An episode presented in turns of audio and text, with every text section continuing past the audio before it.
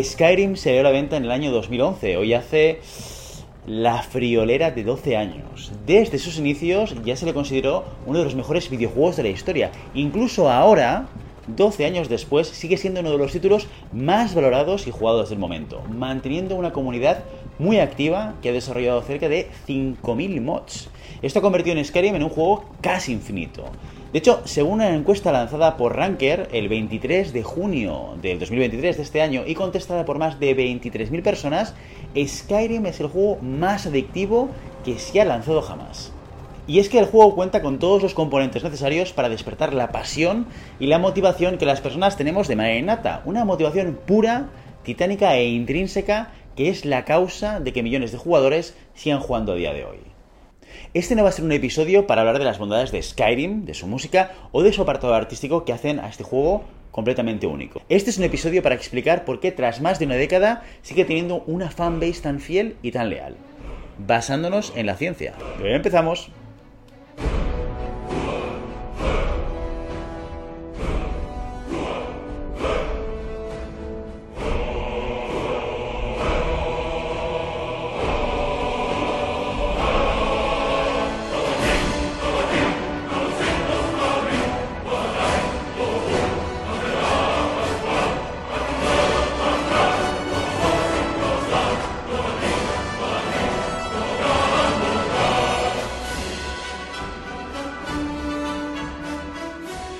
En Skyrim empiezas tu viaje siendo transportado en una carreta. En ese momento no sabes quién eres ni qué haces allí. No sabes qué está pasando hasta que momentos después te das cuenta de que te van a decapitar. Justo ahí empiezas a tener nociones del contexto en el que estás metido. Existe un conflicto político, una guerra civil entre el imperio y los capa de la tormenta. Pero eso es solo el principio. El verdadero problema, el conflicto que guiará la historia principal, es la aparición de Alduin, un dragón negro conocido como el devorador de mundos, que lo quiere destruir todo básicamente.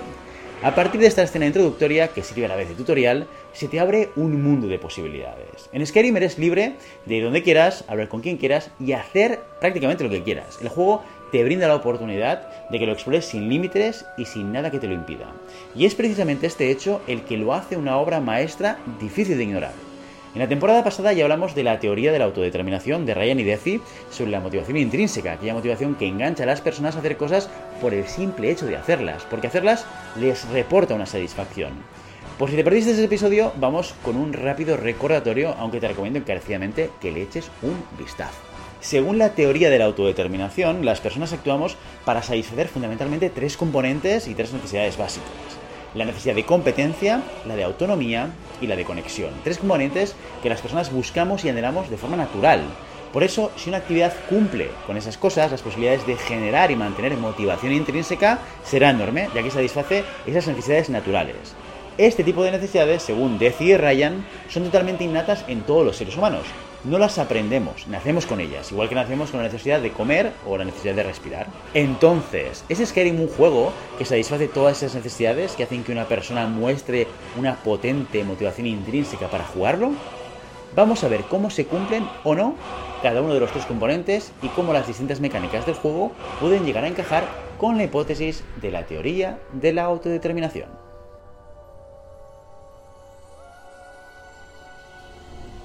Según plantean Deci Ryan, el componente de la competencia se define por el hecho de que cuando aprendemos a dominar una habilidad, aumentamos el conocimiento, dominamos nuestras técnicas o nos enfrentamos a retos y los superamos con éxito, eso nos reporta cierta satisfacción. En Skyrim tu personaje es conocido como el Dovahkiin, un nacido del dragón, un ser capaz de utilizar el lenguaje de los dragones y poseedor de un gran destino. A medida que avanzas en la historia, tú como jugador eres capaz de ir superando desafíos cada vez mayores, lo que directamente alimenta tu sensación de competencia.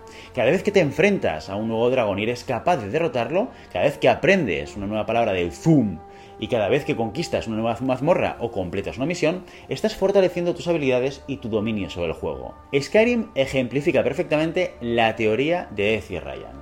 La mejora gradual de tus habilidades, la superación de desafíos y el aprendizaje de nuevas técnicas de lucha, magia o a la de dragón proporciona una sensación de competencia que es extremadamente satisfactoria. Pero no es el hecho de pasar de 0 a 100 lo que nos motiva, es el hecho de sentir que evolucionamos de manera constante y de que cuanto más avanzamos en el juego, más expertos nos hacemos con esa dinámica.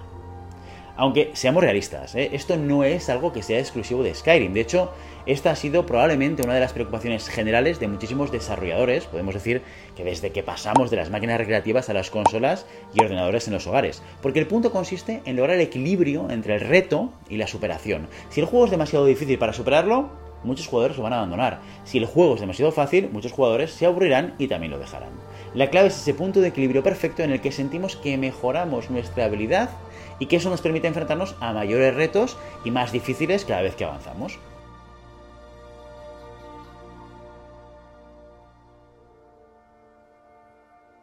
La autonomía es posiblemente uno de los pilares más importantes de la motivación intrínseca y se refiere al hecho de poder sentir un cierto grado de control o elección sobre lo que estamos haciendo.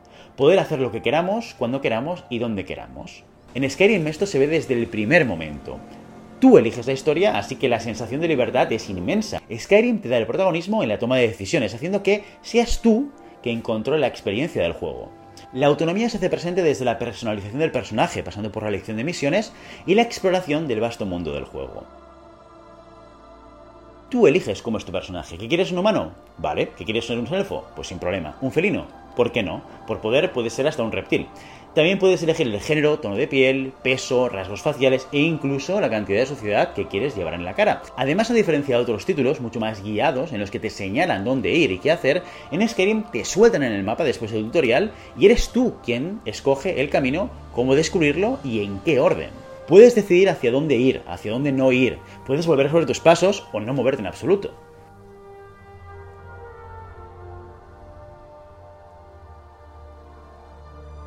La autonomía es un ingrediente muy potente para la motivación y por eso no solo Skyrim, sino otros juegos que utilizan el mismo recurso suelen ser por votación popular los más jugados y queridos por los jugadores. Ahí tenemos, por ejemplo, Elden Ring, Minecraft, Grand Theft Auto, Fallout, The Witcher, No Man's Sky, The Legend of Zelda o incluso los Sims, todos ellos proporcionando con más o menos restricciones el poder de la autonomía.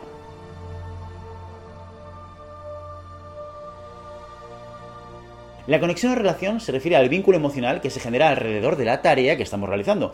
Normalmente esta conexión se establece con las personas y tiene mucho que ver con el cuidado, el afecto y el sentimiento de pertenencia a un grupo. En general, las personas necesitamos sentirnos valoradas por los demás, que nos demuestren apoyo y que nos tengan en consideración. En Skyrim esto se demuestra a través de tres vertientes. La primera, a través de los personajes que te vas encontrando. Cada personaje que te vas encontrando tiene un trasfondo, una historia y una vida particular, y tú puedes interactuar con cada uno de ellos haciéndoles favores o decidiendo no hacer nada. Sea lo que sea lo que hagas, cada una de tus decisiones afectará a unas tramas de un modo u otro. Esto hace que los personajes se sientan vivos, familiares y que nazca un sentimiento de afiliación y estima por ellos. La segunda vertiente es a través de la comunidad de jugadores. Aun habiendo pasado tanto tiempo, esta comunidad sigue siendo realmente muy activa. Esta comunidad suele unirse en foros y plataformas online para hablar y compartir sus experiencias, tutoriales o consejos para sacarle mayor partido al juego. Los mooders comparten sus creaciones y el resto de los jugadores las juegan aportando feedback y valorándolas. La sensación de formar parte de algo grande se hace presente y entra en juego un concepto que tal vez te resulte familiar, que es el sesgo endogrupal. Este sesgo explica la tendencia por parte de las personas que forman un grupo de favorecer, beneficiar o valorar mejor los demás miembros de dicho grupo. Por lo tanto, las personas que juegan a Skyrim se apoyan y benefician mutuamente. Y la tercera y última vertiente, mucho más compleja, es a través del propio mundo de Skyrim. El juego es inmenso y sumamente detallado, dejando a un lado las limitaciones técnicas y los gráficos, ya desfasados incluso para el año en el que salió, Skyrim cuenta con un lore, una historia, una cultura y unas geografías únicas, que satisfacen la necesidad de conexión a un nivel mucho más profundo.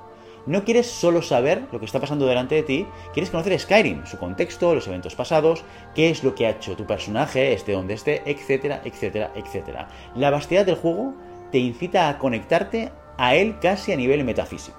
Skyrim es un medio perfecto para demostrar cómo funciona de forma práctica la teoría de la autodeterminación de Ryan y de Y es una teoría que también nos puede ayudar a entender y ayudar a los empleados dentro de una organización. Solo tienes que encontrar una manera de hacer que se sientan competentes, libres y valorados. Vale, el solo sobra. Es más fácil decirlo que hacerlo.